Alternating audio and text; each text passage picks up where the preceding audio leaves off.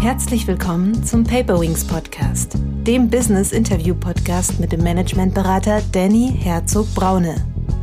Danny hilft Führungskräften wirksam und gesund zu führen, als Führungskräftetrainer, Visualisierungsexperte und Resilienzberater. Man kann mit Apps arbeiten, die virtuelle Welten mit Avataren anbieten. Und dann sieht sie genau das, was sie in der Sitzung aufgestellt hat. Und sie kann es beliebig verändern und weiterentwickeln. Auch im, im Videocoaching, wenn er nur gesprochen wird, ja, das ist ein bisschen wenig. Ja. Herzlich willkommen, liebe Zuhörerinnen und Zuhörer, zu einer neuen Paperwings Podcast-Folge. Heute geht es um das Thema, wie gelingt professionelles Online-Coaching. Für die erste Folge zu diesem Thema habe ich den Führungskräftetrainer und Coach Professor Dr. Harald Geisler eingeladen. Zur Person. Professor Dr. Harald Geisler ist Online-Coaching-Pionier, hat jahrelange praktische Erfahrungen als Organisationsberater und Führungskräftetrainer sowie als Coach. Er hat ein eigenes Ausbildungskonzept zum Online-Coach entwickelt, das er an seinem Institut OCL Online-Coaching lernen anbietet. Bis zu seiner Emeritierung 2015 leitete er 30 Jahre lang den Lehrstuhl für Erziehungswissenschaft, insbesondere Berufs- und Betriebspädagogik, an der Helmut Schmidt Universität in Hamburg. Seine Forschungsschwerpunkte waren Organisationsentwicklung, Organisationslernen, betriebliche Weiterbildung, Weiterbildungsmanagement, Beratung und Coaching. Projekte waren unter anderem virtuelles Coaching, ein Management Development Center und die Forschungsstelle Coaching-Gutachten. Zum Praxishandbuch Professionelles Online-Coaching, welches er zusammen mit Stefanie Rödel, die in einer späteren Folge auch noch Gast sein wird im Paperwings Podcast, herausgegeben hat. Online-Coaching gewinnt weiter an Bedeutung. In diesem Praxishandbuch erfahren Coaches, Beraterinnen sowie Fach- und Führungskräfte, wie sie die elektronischen und audiovisuellen Kommunikationsmedien erfolgreich nutzen und digitale Problemlösungsmedien von textbasierten Coaching-Tools über Bilder bis hin zu Avataren in der virtuellen Welt einsetzen können. Dafür werden schulenübergreifend einsetzbare Techniken, Methoden und Tools vorgestellt, die auf einer ausgereiften, vielfach in der Praxis erprobten und handhabbaren Konzeption basieren. Sie stützen sich auf eine große Breite verschiedener Coaching-Formate, die für ein Online-Coaching relevant sind. Das praxistaugliche Fachwissen können die LeserInnen dank konkreter Handlungsanleitungen und anschaulicher Fallbeispiele sofort umsetzen. Angereichert wird das Buch mit umfangreichen Extramaterial wie aufschlussreichen Videos zum Streamen und hilfreichen Vorlagen zum Downloaden. Aber jetzt freue ich mich erstmal, ihn herzlich hier begrüßen zu dürfen. Herzlich willkommen, lieber Harald. Ja, ich freue mich auch. Hallo Danny, bin sehr gespannt. Lieber Harald, äh, ich habe in der Einleitung schon ein, zwei Worte für dich gefunden, aber wärst du so lieb und würdest dich mit eigenen Worten vorstellen und uns sagen, wie du der Mensch wurdest, der du heute bist? Ja, also ich bin schon so ein ähm, Mensch, der nicht so im Mainstream ist. Ähm, ähm, man wird ja ab und zu vorgestellt, äh, wenn man äh, in der Wissenschaft tätig ist, auf Kongressen. Ein Kollege hat mich vor einigen Jahren mal mit folgenden Worten vorgestellt, wo ich zunächst ein bisschen erstaunt war. Er sagte, ähm, das ist ein Kollege, der im positiven Sinne anstößig ist. Huch, dachte ich. Ja, dann hat er das sofort erklärt. Er sagte, ein Kollege, der positive Anstöße uns gibt, Anstöße, die ungewöhnlich sind und manchmal auch recht unbequem. Also diese Doppeldeutigkeit des Wortes anstößig hat er ganz schön äh, getroffen. Also ich bin ein Grenzgänger, war ich eigentlich auch immer, ganz kurz meine Biografie. Ähm, mein Berufswunsch äh, ist schon sehr früh entstanden, in der vierten Klasse. Ähm, da hatte ich einen super tollen Grundschullehrer und habe ich äh, gesagt, so ich werde Lehrer, anderen was zu vermitteln und zu begeistern. Das hat mich sehr äh, überzeugt. Äh, ich habe dann auch äh, entsprechend äh, studiert auf Lehramt und da ähm, hat mich ein erstes Ereignis erwischt im zweiten Semester, als ich nämlich eine Vorlesung über Erziehungswissenschaft hörte. Da habe ich gesagt, das ist es. das ist meine Berufung. Ja. Ähm, dann habe ich zwar noch ein Lehrerexamen gemacht, aber ich habe dann ähm, die günstige Gelegenheit wahrgenommen, ein Promotionsstipendium zu bekommen, zwei Jahre promovieren, war schon sportlich. Dann hatte ich auch Glück, anschließend Assistentenstelle, super Sache, sechs Jahre Sicherheit, habilitiert. Habilitation ist ähm, eine Promotion auf höherem Niveau und dann klappte auch die Berufung an die Helmut Schmidt Universität in Hamburg, das ist die Universität der Bundeswehr. So, und da wurde ich dann wieder zum Grenzgänger, weil da waren nämlich keine Lehrerstudierenden, sondern Offiziere. Das war für mich schon eine ganz schöne Herausforderung. Ich war nicht bei der Bundeswehr. Ähm, und zwar deswegen, weil mein Vater in einem Kriegsleiden gestorben ist. Ähm, da war ich dann befreit. Ähm, als kritischer Geist äh, passte ich manchmal auch nicht zur Denke meiner Studierenden. Aber ich wollte ihnen was geben. So, und da habe ich gesagt, Mensch, ähm, du hast Pädagogik studiert. Äh, ich weiß, wie man Menschen etwas beibringt. Das muss doch auch in Betrieben klappen.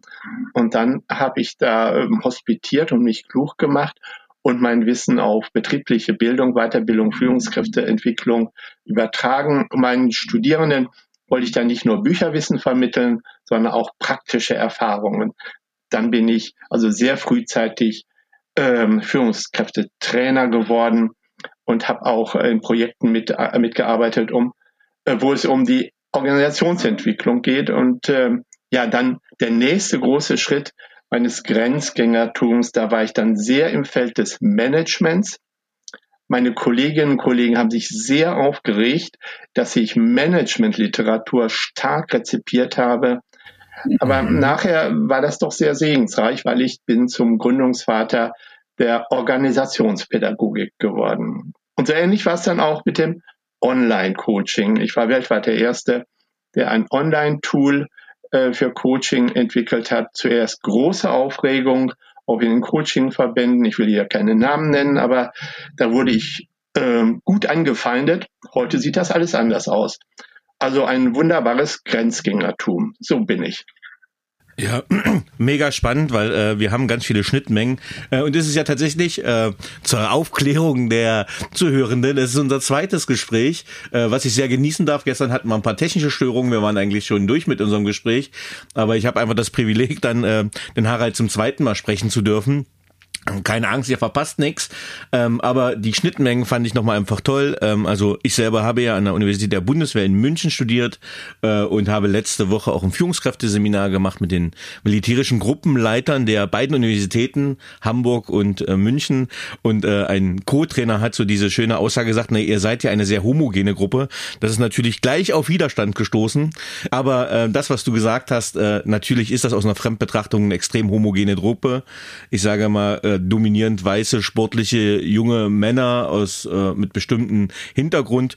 Ähm, und äh, deswegen finde ich auch deinen Impuls so spannend. Als Grenzgänger, genau in der Uni, braucht man auch die die, die einen ein bisschen challengen und ein bisschen aus den Tellerrand, über den Tellerrand hinausführen. Ich denke noch an meinen Professor für politische Theorie, der von mir nur liebevoll Gandalf der Weiße genannt wurde, weil er lange weiße Haare hat und langen Bart und das sind genau die, die, die man auch braucht, um äh, das Denken anzuregen. Von daher haben wir da einfach eine, eine Schnittmenge, die ich total spannend finde aus unterschiedlichen Perspektiven. Äh, Management-Literatur verbindet uns auch und das Coaching, ja, das finde ich toll. Du hast ein großartiges Buch mit der Stefanie Rödel rausgebracht.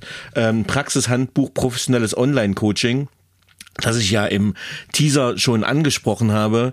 Ähm, und ähm, auf LinkedIn ist es auf viel positives Feedback äh, gestoßen und äh, ich habe da Beiträge gekriegt. Danke für den Tipp. Hole ich mir gleich, denn es passt genau in die Zeit und da wollen wir auch heute drüber reden, nämlich über professionelles Online-Coaching. Und da würde mich interessieren, wie ist dieses Buch entstanden, Harald? Ja, äh, also die Stefanie habe ich kennengelernt, weil die vor drei Jahren oder so meine Online-Coaching-Ausbildung gebucht hat. Ähm, eine intensive Ausbildung. Neun Monate lang arbeiten wir zusammen. Äh, ein sehr intensiver, sehr persönlicher Prozess. Ähm, und ähm, ja, da wurde auch deutlich, äh, dass äh, Stefanie selbst auch schon lange Online-Coaching macht, viele Erfahrungen macht und so am Rande habe ich dann mal so erwähnt, dass es eigentlich mal höchste Zeit wäre, die Erfolgsfaktoren im Online-Coaching ähm, herauszufinden. Es gibt eine Forschung für äh, Face-to-Face-Coaching, äh, aber trifft das eigentlich auf Online-Coaching auch so zu? Das war meine Frage.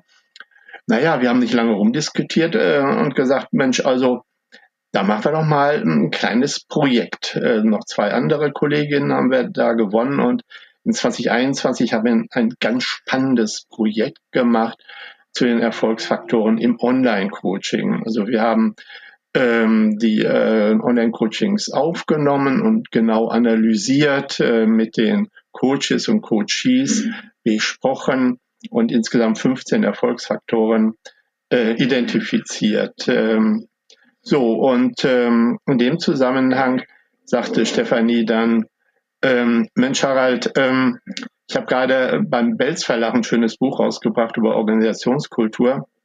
Ich kann mir vorstellen, dass Sie Interesse haben, das, was wir da rausgefunden haben, äh, zu publizieren, vielleicht auch im größeren Zusammenhang, weil es gibt bisher noch kein umfassendes Buch zum Online-Coaching. Ja, das sind alles relativ spezielle Sachen, auch meistens nur Aufsätze. Da ist eine richtige Marktlücke. Sollen wir da nicht uns äh, platzieren? Äh, Welz Verlag war begeistert, hat uns günstige Konditionen gegeben.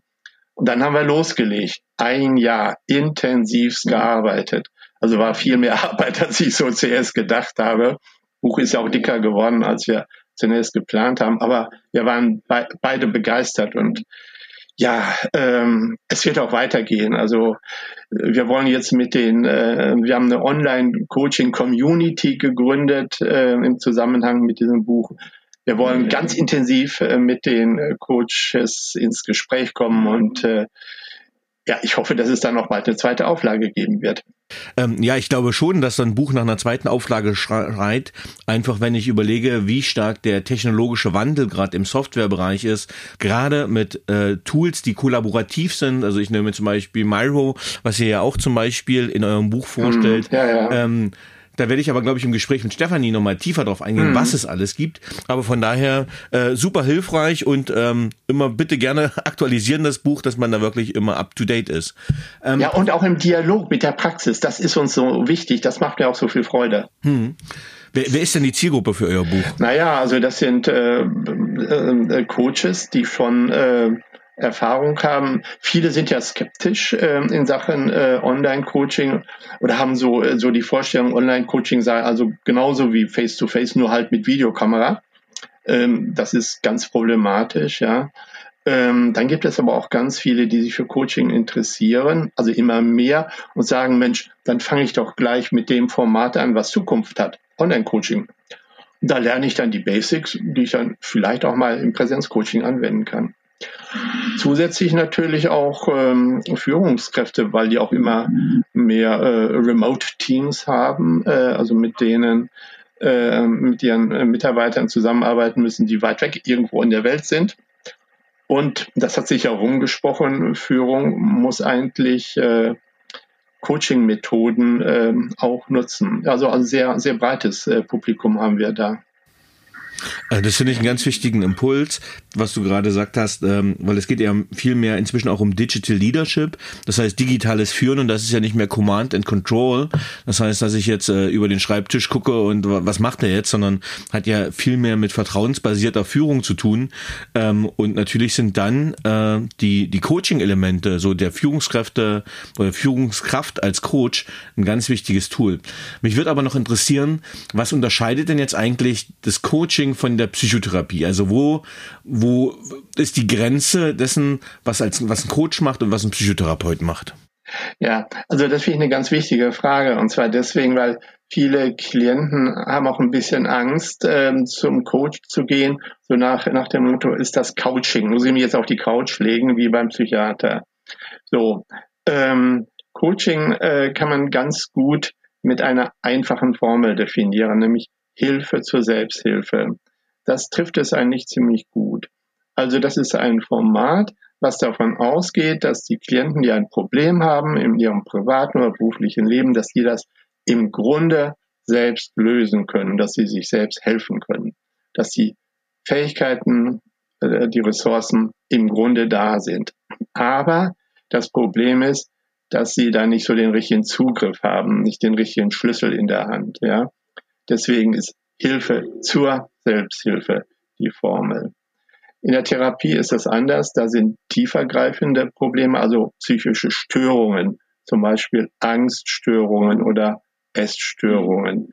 Ähm, ja, ähm, also das geht sehr viel tiefer ähm, und äh, so grenzt sich ähm, ähm, Coaching gegenüber Psychotherapie ab. Ein Kollege hat mal gesagt, Coaching äh, wendet sich an Normalneurotiker. Wir alle haben, haben ja unsere Sachen, aber so im no Normalbereich, ja. So. Das ist die Abgrenzung, die eine wichtige Abgrenzung. Die andere wichtige Abgrenzung zum Einzeltraining sieht jetzt zunächst aus, als wäre das Einzeltraining, ist es aber im Grunde nicht, weil Training ist dadurch gekennzeichnet, dass von vornherein ein Trainingsziel klar ist. Also ähm, das Kommunikationsverhalten zu verändern, rhetorische Fähigkeiten, Konfliktgespräche führen und so weiter und so weiter. Also Ziele sind so von vornherein klar und werden dann noch ein bisschen angepasst auf die Bedingungen der Trainees. Beim Coaching ist es grundlegend anders. Das Coaching ist von vornherein nicht auf bestimmte Ziele ausgerichtet, sondern die Ziele werden mit den Coaches zunächst entwickelt. Und diese Ziele, die sind auch immer offen für Revisionen, weil das ist manchmal ganz wichtig, dass es äh, zu berücksichtigen, dass es hinter dem Coaching-Thema noch ein anderes Thema gibt. Ähm, also, dass die Coaches am Anfang, da, da sitzen sie ja in ihrem Problem drin, da meinen sie, das und das ist das Ziel. Äh, sie formulieren das in ihrem Problembewusstsein und im Laufe des Coaching-Prozesses wird das immer mehr aufgeklärt. Dann erkennen sie immer mehr, dass das wirkliche Ziel eigentlich doch ein bisschen anders ist. Also das ist der entscheidende Unterschied zum Einzeltraining. Mhm. Ähm, jetzt könnte man ja sagen, es ist einfach nur ein Coaching mit Monitor. Aber was sind denn die, die Unterschiede zum Präsenzcoaching? Wie kann man das abgrenzen? Was sind die Vor- und Nachteile von Online-Coaching zum Präsenzcoaching? Naja, also der, der allerwichtigste äh, Unterschied ist äh, letztlich auch ein ökonomischer, nämlich, dass keine Zeit- und Fahrtkosten ähm, anfallen, ähm, Anreise, Abreise, ähm, und dass man als äh, Coach äh, Klienten weltweit bekommen kann und umgekehrt als Klient äh, sich Coaches auf der ganzen Welt aussuchen kann. Ja, das ist ein erster wichtiger Unterschied. Ähm, ja, das ist aber eigentlich nur so ein ökonomischer Grund, der allerdings schon sehr, sehr durchschlagend ist. Ähm, für den Coaching-Prozess ist ein anderes Merkmal wichtig. Ähm, und zwar zunächst mag man den Eindruck haben, ähm, dass das mit der sogenannten Kanalreduktion zusammenhängt. Ja? Also dass man äh, den anderen nicht mit allen Sinnen wahrnehmen kann. Also ich kann, also wenn wir Videokommunikation machen, kann ich ihn zwar sehen und hören, aber nicht anfassen. Ja, und vielleicht auch nicht riechen. Riechen ist natürlich nicht so wichtig, aber anfassen ist vielleicht doch mal wichtig bei der Begrüßung, ähm, das geht nicht. Und ähm, auch nicht alle Video, äh, visuellen Daten sind verfügbar, sondern nur halt ein Ausschnitt. Beim Telefoncoaching ist das natürlich noch viel heftiger. Da sind keine visuellen Daten. Und beim E-Mail-Coaching, da ist nicht mal die Stimme da, sondern nur die äh, schriftliche Sprache. So, das ist ein Argument, was man immer wieder hört, dass der entscheidende Unterschied durch die sogenannte Kanalreduktion bedingt ist, Reduktion des Kommunikationskanals. Ist was dran, stimmt auch, aber ich denke, da kommt noch ein anderes Merkmal hinzu, was noch viel tiefgreifender ist, nämlich wenn ich mit einer Klientin in einem Raum zusammensitze, dann, ähm, dann kann die nicht einfach weg. Ne? Also wie beim Online-Coaching, beim, beim Video-Coaching, die kann ich einfach wegklicken, auch die Videokamera nicht ausmachen, sondern die ist dann für die vereinbarten 90 Minuten da und wir bilden so eine Art Schicksalsgemeinschaft. Das heißt, die Beziehung ist schon ein bisschen anders. Ähm, wir sind ganz wechselseitig aufeinander angewiesen. Äh, das hat Vor- und Nachteile. Also da sind auch Gefahren. Also da muss man sagen, dass ähm, Coaching mit Videokommunikation deutlich brüchiger, deutlich fragiler ist. Aber, und jetzt kommt ein ganz wichtiges Aber, diese Fragilität lässt sich sehr gut kompensieren durch elektronische Problemlösungstools, indem der Bildschirm geteilt wird. Und dann hat man wieder einen gemeinsamen Raum, einen gemeinsamen visuellen Raum allerdings. So, und dieser Raum muss jetzt sinnvoll mm, genutzt werden mit passenden E-Coaching-Tools. Und diese Tools müssen methodisch sinnvoll, professionell gestaltet werden. Und das sind Tools, die im Präsenzcoaching teilweise nicht so leicht oder gar nicht angewendet werden können. Da kann ich ja gleich vielleicht noch was zu sagen. Ähm, ja, jetzt die technischen Möglichkeiten, ich sage mal so, die senken ja auch die Eintrittsmöglichkeit oder Eintrittsbarrieren in den Markt. Und Coach ist jetzt auch kein geschützter Begriff. Ähm, wie kann ich denn die Professionalität von einem Online-Coaching erkennen? Ja, das ist eine ganz wichtige Frage. Und da, da gibt es bisher auch so gut wie gar nichts. Und deswegen haben wir ja auch dieses Buch geschrieben. Also zunächst mal, was ist eigentlich Professionalität? Ja, also es geht um Beruflichkeit und ein zentrales Merkmal professioneller Berufe, wie zum Beispiel Arzt äh, oder auch Psychotherapeut oder Jurist, Rechtsanwalt, Richter, ist ähm, ein akademisches Studium. Ja, also Erfahrungswissen reicht nicht aus, sondern es muss auch äh, wissenschaftliches Wissen hinzukommen. Und ähm, Markterfolge sind keine Garantie für Qualität, sondern Qualität wird durch berufsbezogene Kriterien festgelegt. Das kann man sehr deutlich illustrieren am Beispiel eines Arztes, der kann sehr beliebt sein, ähm, und äh, aber in Wirklichkeit mögen da professionelle Mängel sein. Ja, also das muss man trennen. Und genauso ist es bei der Professionalität von Coaching und Online-Coaching. Wir sind also auf dem Weg. Bisher gibt es einige Universitäten, die Studien anbieten. Ich selbst bin da auch engagiert. Ich habe da sehr viel gemacht, Studienbriefe geschrieben. Aber wir sind noch auf dem Weg, ähm, da ähm, Kriterien zu formulieren. Deswegen halt auch dieses Buch. Super. Ähm, welche Funktionen oder Bedeutung haben die Medien im beziehungsweise für das Coaching, die man da einsetzt? Ja, äh, das ist eine ganz wichtige Frage. Guckt man zunächst mal auf die Medien, die man einsetzt im Präsenzcoaching. Das ist normalerweise ähm, äh, Schreib, äh, Schreibutensilien, also Flipchart, äh, Pinnwand, Kärtchen und so weiter. Ähm, das ist so das Wesentliche. Vielleicht auch ein paar Bilder. So. Dann ist aber schon relativ Schluss und ähm, das, was da auf dem Flipchart geschrieben wird, das kann man als Klient in der Regel auch nicht so gut mitnehmen und archivieren.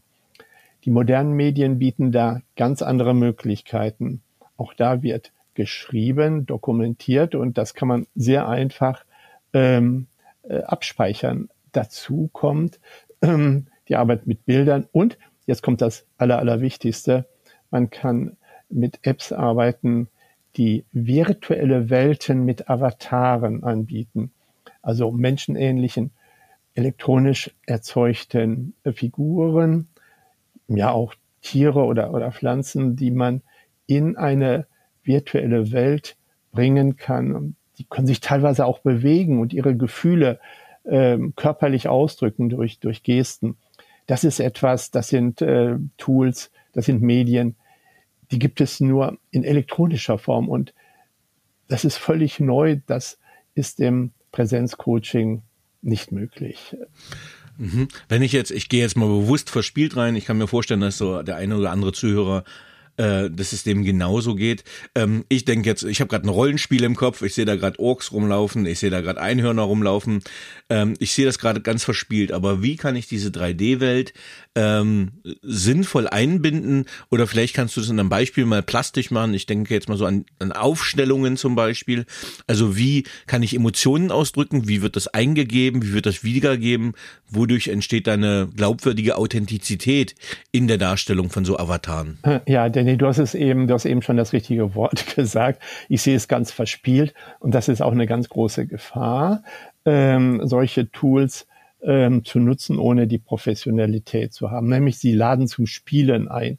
Gamification ist ja da der Fachbegriff, mm. weil das ist einfach wunderbar, was man da alles kann. So, man muss sich genau überlegen, wann nutzt man diese virtuellen Welten und vor allem, was ist der konzeptionelle Hintergrund?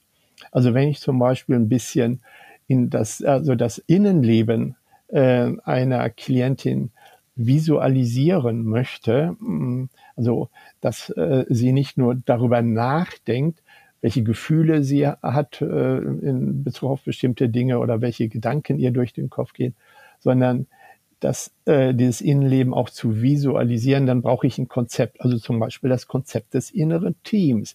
Das heißt, mhm. dass man davon ausgeht, dass man mehrere Persönlichkeitsanteile hat, dass die teilweise auch in Spannung zueinander sind, wie halt so ein Team drauf ist und dass das Team auch geführt werden muss. Also das ist super wichtig für die Professionalität, diese wunderbaren Tools an Konzepte, an begründete Konzepte zu binden und diese Konzepte in Beziehung zu setzen zu der Coaching-Aufgabe, die man sich gerade vornimmt. Also zum Beispiel mal reinzuschauen, was den inneren Konflikt ähm, einer Klientin ausmacht, die einerseits Karriereoption ähm, hat, aber andererseits Bedenken dagegen hat. Ja, also da sind dann zwei Stimmen in ihr und diese zwei Stimmen, die kann man sichtbar machen mit zwei Avatare, die ähm, unterschiedlich drauf sind, auch emotional unterschiedlich drauf sind. Ähm, ja, finde find ich spannend. Ich nutze ja, ich persönlich nutze immer so Procreate, das ist so eine Zeichen-App, weil ich ja viel visualisiere. Und tatsächlich habe ich da dieses, ähm, ich weiß gar nicht, ist es schon Tun gewesen. Ich glaube, bei Miteinander reden habe ich das ja. äh, mal mhm. gesehen, dieses innere Team genau. Äh, und mal auch diesen großen Bauch immer mit diesen unterschiedlichen Stimmen. Und tatsächlich, ähm, was ich auch äh, so toll finde, dann gerade bei den elektronischen Medien, das hast du vorhin schon mal angesprochen, äh, ich kann ja dann einfach Screenshots machen oder für meine Dokumentation denen das mitgeben. Und oft habe ich schon gesehen, dass die, das ist ja oft so entkontextualisiert, dass es für den Coachie oft sehr äh, intim ist im Sinne von dem, was besprochen wurde, aber sichtbar für den Fremden ja überhaupt nicht ist, wie viel Emotionen, Erfahrung und Leidenschaft quasi drin steckt. Und diese Visualisierung ist da, glaube ich, einfach ein sehr, sehr mächtiges Tool. Hm, ja, ja. Und Screenshots, ja, klar, das kann man machen, aber es ist ja noch viel weitreichender. Ähm, ich denke jetzt an die App äh, ProReal, ja. Ähm, ähm, die, die Bewe also die Avatare, die da aufgestellt worden sind, an einer bestimmten Stelle dieser fantastischen virtuellen Landschaft. Die Klientin kann am nächsten Tag in der nächsten Woche da nochmal reingehen und dann sieht sie genau das, was sie in der Sitzung aufgestellt hat. Und sie kann es beliebig verändern und weiterentwickeln. Also die Bedeutung des Selbstcoachings, also die Bedeutung dessen, was zwischen den Coachingsitzungen passiert, das ist im Online-Coaching noch sehr viel wichtiger und dadurch wird die Nutzenstiftung von Online-Coaching sehr viel größer als im Präsenzcoaching. Mhm. Du sagst ja auch, ähm, dass das ko-kreative Kunstwerke sind, die man ja, dort hm, schafft. Ja, ja. Was, was, bedeutet das? Naja, Kunstwerke. Ähm, was ist ein Kunstwerk? Also das ist ähm, etwas, ähm, wo der Künstler, die Künstlerin ähm, schon ganz viel Herzblut reingelegt hat. Da wird etwas dargestellt. Es ist sehr, sehr unterschiedlich und es hat eine Bedeutung und einen Appell in irgendeiner Weise, ja. Ähm, und ähm, genauso äh, kann man äh, Coaching als ein Kunstwerk verstehen. Da wird miteinander gesprochen. Das ist so eine Art Choreografie gewissermaßen, miteinander gesprochen. Aber, und jetzt kommt das Entscheidende, ähm, im Face-to-Face-Coaching ähm, ist das entscheidende Medium das gesprochene Wort. Es wird nur sehr, sehr wenig verschriftlicht. Das muss man einfach so sagen, weil das aufwendig ist. Auch im, im Video-Coaching, wenn er nur gesprochen wird, ja, das ist ein bisschen wenig. Ja? Also es ist flüchtig. Das gesprochene Wort ist flüchtig. Das heißt ja nicht, dass das keine künstlerische Dimension hat. Da gibt's ja diese ephemere Kunst, also Künstler, die aus Eis irgendwie was formen, wenn die Sonne scheint, dann taut das alles so weg. Ähm, also dieser, äh, das gesprochene Wort ist sehr mächtig, aber es ist da auch eine Gefahr, dass die Klientin nachher sich nicht mehr richtig dran erinnern kann. Das ist im Online-Coaching, also in der Videokommunikation schon sehr viel niedrigschwelliger eine, eine Aufnahme zu machen. Ähm, die Klientin kann sich das dann nachher nochmal anhören und, und genau hinhören, was der Coachin da gesagt hat oder wie sie selbst reagiert hat. Das ist dann nicht mehr flüchtig. Und äh, wenn dann zusätzlich noch mit textbasierten, bildbasierten Tools gearbeitet wird oder mit virtuellen Welten und Avataren, dann bleibt das auch bestehen. Ähm, dann, dann ist das auch beständig. Und diese ganzen verschiedenen ähm, Facetten, die auf diese Weise erstellt werden, das ist so eine Art Collage dann, die hat schon ähm, den Charakter eines Kunstwerkes, eines gemeinsam, also kollaborativ geschaffenen Kunstwerkes, weil es hat schon eine tiefe, tiefe Bedeutung, was da zu sehen und zu hören ist. Ja, äh, jetzt habe ich mich richtig schön in deinen Worten verloren und habe das so richtig äh, visualisiert in meinem Kopf und imaginiert und äh, habe jetzt eigentlich richtig Lust, da in diese Welt reinzutauchen. Ähm, äh, von daher finde ich das äh, einen total wichtigen Impuls und äh, ich weiß ja, dass auch viele TrainerInnen und BeraterInnen und Coaches hier zuhören. Von daher äh, vielleicht auch ein Impuls für die, die die Tools noch nicht kennen. Ähm, ich glaube, der Harald äh, gibt auch gerne äh, Weiterbildung und äh, Coaching-Ausbildung zu dem Thema. Aber Oder ich, ich habe auch Informationsveranstaltungen regelmäßig jeden Monat. Je, ähm, in jedem Monat einen Tag gibt es eine kostenlose Infoveranstaltung. Ähm, ja, sind alle herzlich eingeladen, mal mitzumachen. Dann zeige ich das, was man da machen kann. Ja, super. Also äh, ganz, ganz niedrige Eintrittsschwelle. Ähm, total hilfreich. Ähm, mich würden noch die, die, Erfolgsfaktoren, du hast ja am Anfang mal ja, angesprochen, ja. oder du mhm. nennst sie auch Erfolgspraktiken. Ja, genau. Ähm, was sind so Erfolgspraktiken oder Erfolgsfaktoren im Online-Coaching? Ja, also da, das erste sehr, sehr trivial ist, ähm, Coaches müssen ihren Coaches ähm, eine technische Einweisung geben, wie die Tools zu handeln sind, äh, zu öffnen sind, zu bedienen sind. Ja, das ist, ist wichtig. Und dabei muss er natürlich auch die Technikaffinität der Coaches berücksichtigen.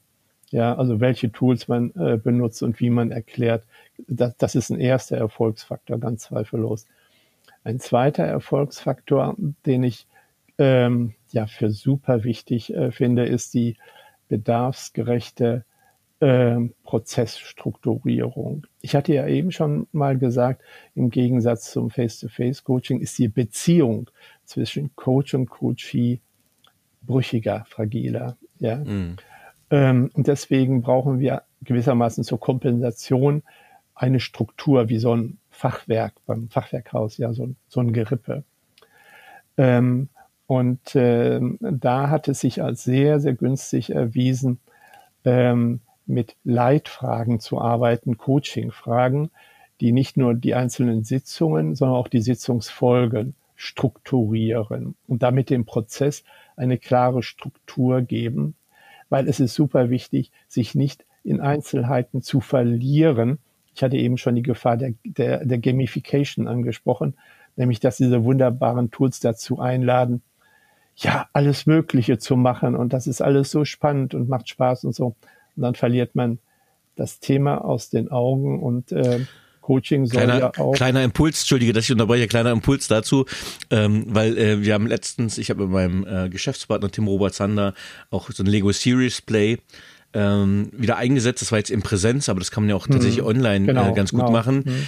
Ähm, und äh, egal wie alt, wie jung, welches Geschlecht, äh, der Spieletrieb kommt dann durch. Unglaublich. Das heißt, äh, wenn man das Lego auf den Tisch legt, die Hände zucken, die fangen an rumzuspielen, zu daddeln und man, äh, wenn man dann nicht fokussiert dran bleibt, dann verlieren die Teilnehmenden schnell den Fokus und werden sehr schnell kreativ und spielerisch kreativ und man löst sich aber eigentlich von der eigentlichen Intention äh, des Tools als Werkzeug und äh, nicht als Spielzeug einzusetzen. Von daher äh, kann ich das gut spiegeln, dass ich mir das sehr gut vorstellen kann.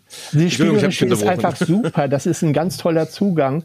Die meisten, die haben ja tausendmal über ihre Problematik nachgedacht und drehen sich im Kreis. Und das ist ein ganz toller neuer Zugang, aber man darf nicht übersteuern.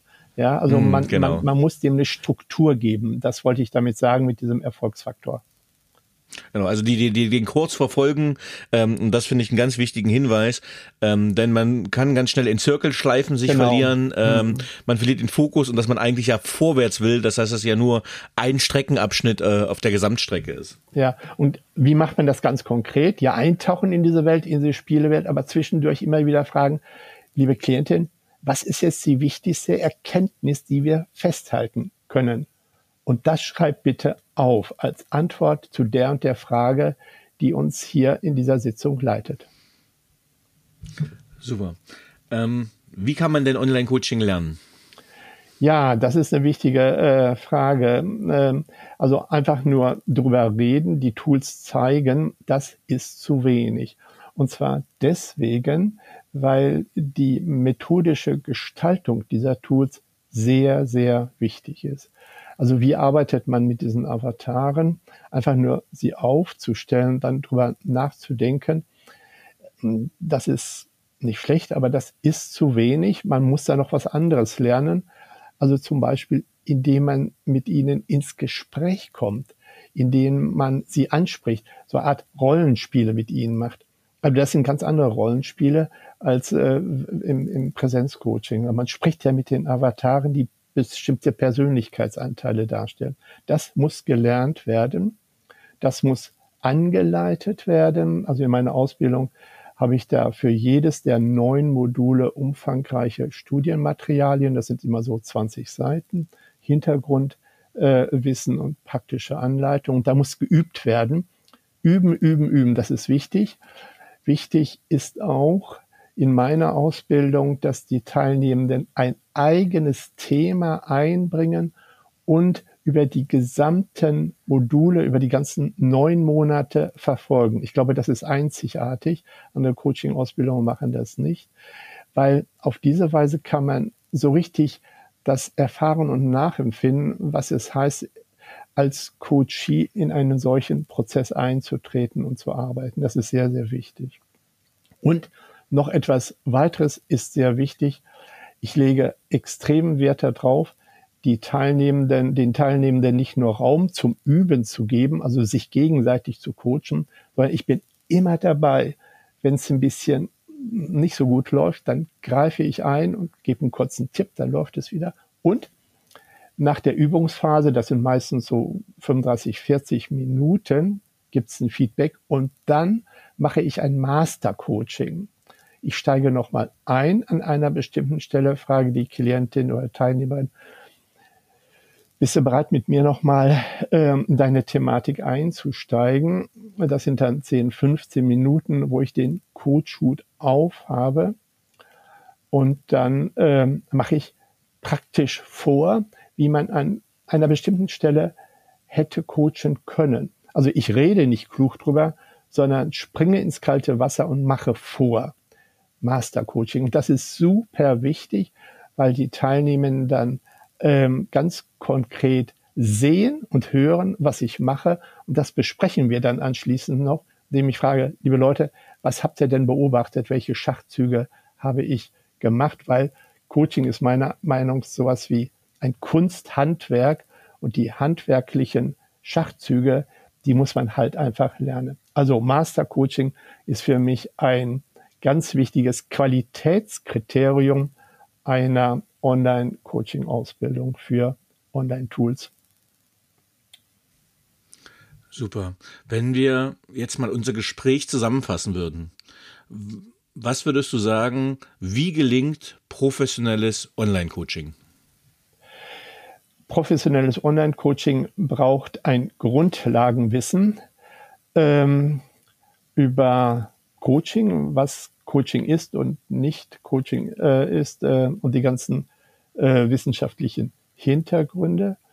Ähm, es braucht eine Informiertheit über die verschiedenen Tools, nicht nur die Kommunikationsmedien, sondern auch die Problemlösungsmedien, was da weltweit ähm, top ist. Ja, also zum Beispiel auch virtuelle Welten mit Avataren, dass man sich da auskennt, wie man sie methodisch nutzen kann ähm, das ist ähm, entscheidend ähm, und es ist wichtig, ähm, da auch in Supervision zu sein, also auch von Kolleginnen und Kollegen sich Feedback zu holen, ähm, was man vielleicht noch hätte ein bisschen besser machen können. Das gehört dazu. Super, vielen Dank. Und jetzt hätte ich noch ein paar persönliche Fragen an dich. Ja, gerne. Auf welche berufliche Leistung bist du besonders stolz? Jo, also es sind zwei, ähm, ja, ich glaube, es sind zwei Leistungen, äh, nämlich, dass ich mich ähm, am Anfang meiner äh, akademischen Karriere als Hochschullehrer nicht habe beirren lassen, als Erziehungswissenschaftler ganz tief in die Managementliteratur einzusteigen und diese beiden Disziplinen zu verbinden. Auf diese Weise bin ich der Gründungsvater der Organisationspädagogik geworden. Das ist das Erste, worauf ich sehr stolz bin. Und das Zweite ist, dass ich äh, weltweit der Erste war, der ein elektronisches Coaching-Problemlösungstool entwickelt hat, das sogenannte virtuelle Coaching. Äh, das war 2006 ähm, und da habe ich mich auch nicht beirren lassen. Trotz ganz viel Gegenwindes habe ich da weitergemacht und habe meiner Schnüffelnase vertraut. ähm, welche Fähigkeit bzw. Fertigkeit möchtest du gerne haben, die du noch nicht hast? Ja, ähm, ich bin ja jetzt schon ein bisschen älter. Ähm, und äh, also früher habe ich mir immer ganz viel vorgenommen, was ich alles noch oh, äh, machen und reißen will und so weiter. Heute ähm, kommt es mir doch immer mehr darauf an, auch meinen, ähm, meinen Heimathafen zu finden, ähm, zur Ruhe zu kommen, die Früchte auch zu genießen und weiterzugeben, ja, also auch loszulassen, ähm, ähm, die Staffette an andere weiterzugeben. Ähm, das ist so ein Prozess, in dem ich jetzt im Augenblick bin. Überblicke ich noch nicht so ganz genau, aber das steht an. Dazu braucht man auch bestimmte Fähigkeiten, ja, vielleicht sowas wie, wie Weisheit. Mhm. Welche drei Bücher haben dich am meisten beeindruckt oder beeinflusst? Ja, ähm, als, als Student sind mir die Augen aufgegangen, als ich das Buch von Watzlawick äh, über menschliche Kommunikation gelesen habe, aber das ist schon ganz lange her. Die letzten Jahre waren es eigentlich ja drei Bücher. Das Buch von Fritz B. Simon, Radikale Marktwirtschaft, das fand ich, äh, das fand ich einfach super toll. Ähm, also ähm, ein, ein betriebswirtschaftlicher Ansatz auf systemischer Grundlage, der die ganzen Verhaltenswissenschaften äh, integriert. Ähm, das, das fand ich schon sehr, sehr spannend. Ähm, ganz spannend fand ich auch, ähm, also die Bibel der Prozessberatung ist für mich immer noch Edgar Scheins Buch Coaches, äh, also Process äh, Consultation Revisited und äh, das Buch von Edgar Schein Organizational Culture and Leadership. Ähm, ja, Organisationskultur und Führung. Äh, da sind schon tiefe Erkenntnisse und Weisheiten formuliert. Diese drei Bücher, die beeinflussen mich immer noch stark. Ähm, vielen Dank. Ich habe sie gleich sofort aufgeschrieben, die Tipps, weil ich kenne sie noch nicht. Ähm, kannte ich natürlich, aber ich freue mich immer wieder um neue, neue kluge Bücher und die Zuhörenden natürlich auch. Ähm, was waren die drei einflussreichsten Erkenntnisse, die deine berufliche Entwicklung bestimmten? Ich, ich möchte mal so ansetzen. Ähm, ich habe 1997 mit meiner Frau eine fünfjährige Ausbildung als Psychotherapeut, als Paartherapeut gemacht ähm, und habe da wirklich tiefe Einblicke äh, in menschliche Beziehungen bekommen. Das war mhm. mir vorher noch nicht so richtig klar, was da alles im Hintergrund ist und häufig auch unsichtbar ist. Und das habe ich dann nachher auch äh, noch weiter vertieft mit entsprechender Literatur. Also dieser der systemische, hm, hm. systemische und auch tiefenpsychologische Blick, äh, das hat mir schon tiefe, tiefe Erkenntnisse vermittelt. Also wie eingebunden wir sind und wie weitgehend wir auch blinde Flecke haben äh, in dem, was wir denken, fühlen und handeln. Ähm, äh, Finde ich ganz spannenden Impuls, denn äh, wenn wir das, den Podcast gleich beenden, ist in der Warteschleife äh, für die nächste Folge zum Thema positive Selbstführung auch eine Paartherapeutin als Gesprächspartnerin. Mhm. Ähm, äh, von daher, weil ähm, was ja so spannend ist, wenn wir es wieder auf den Management-Kontext übertragen, ähm, wir nehmen diesen Rucksack an Emotionen, Gefühlen und Hintergründen ja auch immer auf die Arbeit mit. Ähm, von daher äh, spannendes Thema. Ich sehe, wir könnten eine, eine große Podcast-Reihe machen. Hm. Ähm, hm. Eine ganz andere Frage. Wenn du mit einer historischen oder lebendigen Persönlichkeit einen gemeinsamen Abend verbringen könntest, mit wem würdest du es gerne tun? Ja, ähm, da werde ich vielleicht einige äh, zum, zum Staunen bringen. Ich würde Jesus von Nazareth nehmen und äh, mit ihm mal so ein, ja, fragen, wie er denn so auf die Kirchengeschichte blickt und vielleicht auch auf den Ukraine-Krieg. Ähm, das würde mich schon sehr interessieren. Also ich bin kein frommer, aber ein äh, spiritueller Mensch. Ähm, ja, ich glaube, zur Institution katholische Kirche hätte einiges zu sagen, das glaube ich auch. Ähm, wäre vielleicht ein ganz gutes Korrektiv für diese Institution. Äh, vielen Dank für den Impuls. Ähm, wenn du dein jugendliches Ich treffen würdest, was würdest du ihm raten? Ja, wenn ich die Zeit zurückdrehen könnte, ähm, dann würde ich sagen, Mensch, Mensch, du rackerst ja ganz schön. Ach, entspann dich auch mal ein bisschen mehr und vertraue darauf, dass alles gut wird. Hast du aktuell oder hast du ein Lebensmotto, Credo oder Mantra? Und wenn ja, wie lautet es? Carpe diem, ergreife den Tag, lebe im Hier und Jetzt. Danach kann nichts mehr kommen. Lieber Harald, vielen, vielen lieben Dank. Es war mir ein großes Vergnügen und eine Ehre, mit einem Pionieren im Bereich der Organisationspädagogik und dem Online-Coaching hier reden zu dürfen. Vielen lieben Dank, dass du Gast im Paperwings Podcast warst. Ich bedanke mich auch, Danny. War toll, mit dir zu sprechen. Tschüss. Tschüss.